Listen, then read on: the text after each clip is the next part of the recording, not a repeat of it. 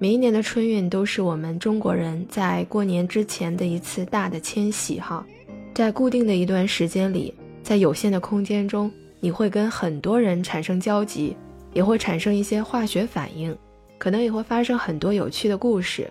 不知道在你的春运记忆当中有没有特别好玩的事儿？欢迎你在评论区告诉我哦。你好，我是静水，我在深圳向你问好。从上周的周五开始啊，我身边的同事就陆陆续续的开始回家了。他们有的是坐火车回去，有的是坐高铁回去。每年一到这个时候，快过年了，很多人都会加入到春运的大军当中哈。有人说，每一年在春节的时候，中国都会发生这样的一次大的迁徙。我觉得说的一点都没错。春运的时候坐火车跟平常的时候还不太一样。春运的时候，可能这一趟火车里面。有很多很多的老乡，然后大家呢都会有相同的目的地，心中也会怀揣着相同的期盼，大家都期待着回家去和家人团圆，回家去看望父母，看望孩子。那在春运的火车上，你可能就会和一些人从陌生到相识，有的时候可能还会变成朋友，那有的呢也会变成生命当中最重要的那一个人。我之前有一个同事，他有一次春运回家的经历吧，就特别不一样。他当时是在北京上大学，然后回江西的老家，然后在这个火车上呢，就认识了一个老乡。他这个老乡吧，也是在北京上学，两个人都是在北京上学，而且年龄还相仿。他们在火车上就开始聊天。到了下火车的时候，因为当时江西呃正在下大雪，他们回去的车呢特别不好找。当时好不容易找了一辆车。因为他们两个的老家虽然不在一起，但是呃，相互的距离也不是特别的远，所以那个男孩子就把我的这个同事，我同事是一个女孩，然后呢，把她顺路的送回了家。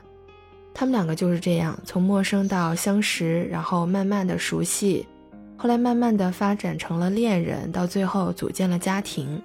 然后现在呢，也有了自己的宝宝。呃，所以这一段春运的经历对他来说是特别幸福的。不知道你有什么感觉？哈，反正我感觉这个就是一段特别有缘分的故事。就你原来会觉得世界非常大，但是有的时候呢，你又感觉它非常的小。就在那一段回家的路上，然后在那一个空间里，你生命当中对的那个人就与你不期而遇了。说了他的春运故事之后，我再跟你讲一段。现实版的人在囧途的故事，不知道你有没有看过那部电影？哦，徐峥跟王宝强演的《人在囧途》，其中王宝强饰演的是一个农民工，然后春运的时候回家过年。徐峥他也是一个在外地创业的小老板吧，然后也是赶在春运之前要回家，然后他们两个就相伴这一路上经历的各种让人啼笑皆非的故事。我想讲的故事就是跟这段电影有一些类似。当时我是在上大学的时候，赶上寒假要回家，因为那个时候我是从长沙要回哈尔滨。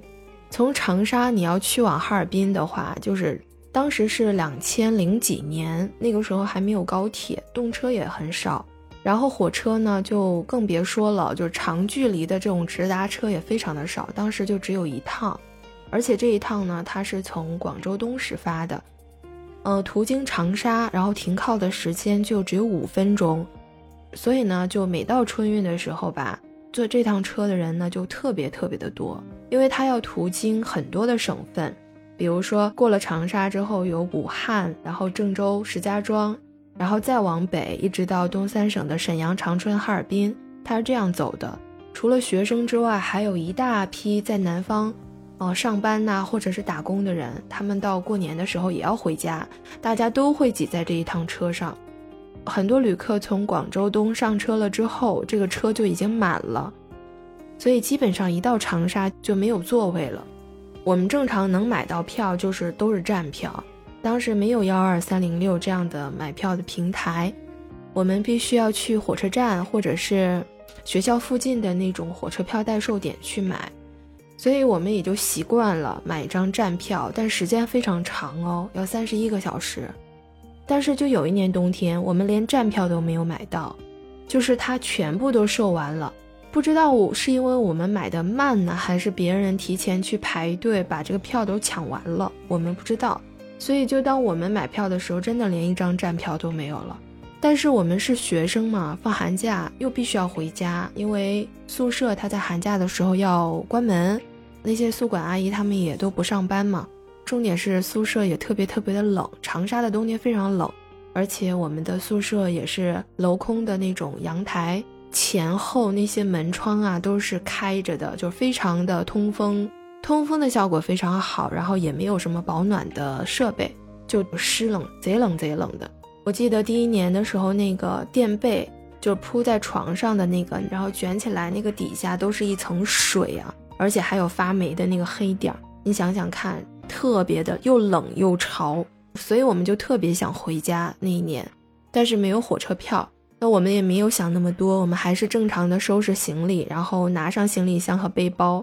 然后就去火车站了。在火车站那个时候吧，候车的人还特别特别的多，所以他一开始把那个检票口打开的时候，就是候车的这些人基本上都是一窝蜂的全都挤出去了，因为他也根本没有时间一个人一个人的去检票。最多呢，就是看看你手上有没有拿着票而已，他也没有时间检，因为就五分钟，根本就时间都不够，所以我们就跟着人流，然后有的时候还要跨越那个候车室的那个椅子嘛，因为可能当时我们没有排到前面，我们就从另外一排，然后跨过那个椅子，然后挤到前面去，最后挤上了车。后来吧，就听很多人说，那一年很多人就算是买到了票，也没有上车，就没上去。然后当时我们就是生生的，真的是挤上去了，然后再找那个车上的列车员去补票。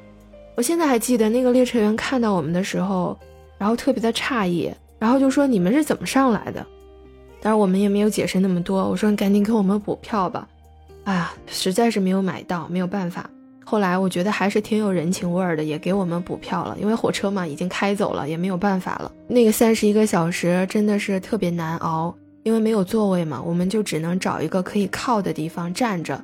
当时除了座位之外，像两节火车厢中间的连接的地方，或者是洗手间，都塞满了人，很多人都没有座位。有的人就铺两张报纸就坐在了地上。当时我们也没有想到说买一个折叠的小凳子，那个时候很多人都没有想到去买这个折叠的小凳子，我也不知道为什么哈，反正就那样生生的站了三十一个小时。然后有的时候你会。非常非常的困呢，就靠在那个两节车厢当中，它有的时候会有那种设备间，或者是列车员待的那个小的那个隔间里面，我们就靠在外面的那个壁上，闭着眼睛，有的时候都能睡着，或者是等其他有座位的人他们起来去要活动一下，或者是去一下洗手间，然后我们就在那个座位上坐一下，再或者就是到了一个站之后，很多人下车了。我们也看有空位的地方坐一下，但是那个不是长时间的，因为他在春运的时候吧，这火车票他会满负荷的售卖，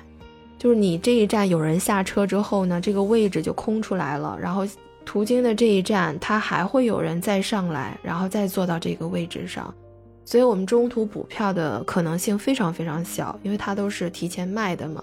我们就这样坚持了三十一个小时。一直到下车之后，我穿的那个鞋，当时穿的是那种类似于马丁靴那样的鞋跟儿，它有大概两厘米高吧，是那种平的鞋跟儿。但当我下了火车之后，我就发现那个鞋跟儿都被磨歪了。当时我们是三个女生一起，我们到了哈尔滨之后呢，还要再转车，再转一趟将近十个小时、十一个小时的火车，然后才能到我们自己的家。这一段的票呢，提前也买不到。所以我们就线下了火车现买，然后有的时候买不到，我们就在中间呢再转一趟。就比如说我们一直往东走十一个小时的车程，这一段我们没买到的话，我们就买到中间。到了中间，我们再换一个火车，再继续往东走，就这样一段一段的换，可能到家需要三天的时间吧，就非常非常的波折。除了累之外，真的是非常非常的波折啊！现在回想起来，那一段经历也真的是非常累。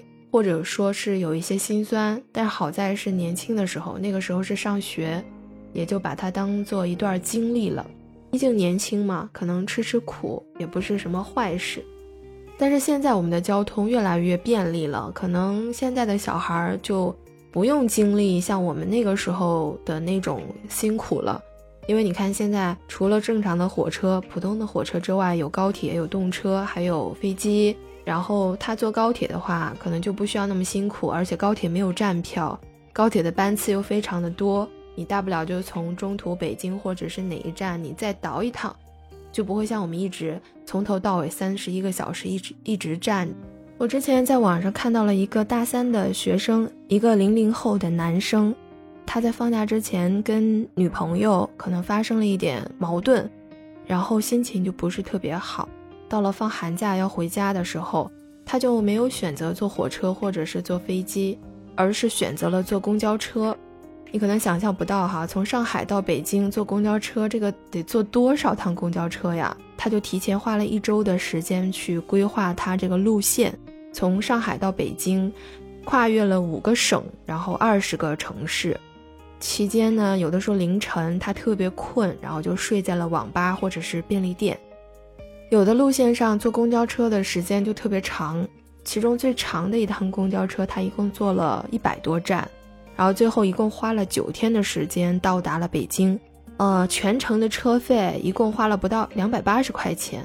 而且有的地方可能那个交通吧连不上，然后呢他还自己徒步走了二十多公里。我觉得这一段经历还是挺特别的，然后这个小伙子他也挺有想法的，并不是为了省这个交通费，我觉得可能他要的就是这样一种体验，啊，一种经历，在这个过程当中，他肯定经历了疲惫，或者是心酸，或者是旁人的异样的眼光，但我觉得这一段经历对他来说，对于他接下来的人生是一个特别宝贵的一个经历吧，呃，也会幻化成一种力量。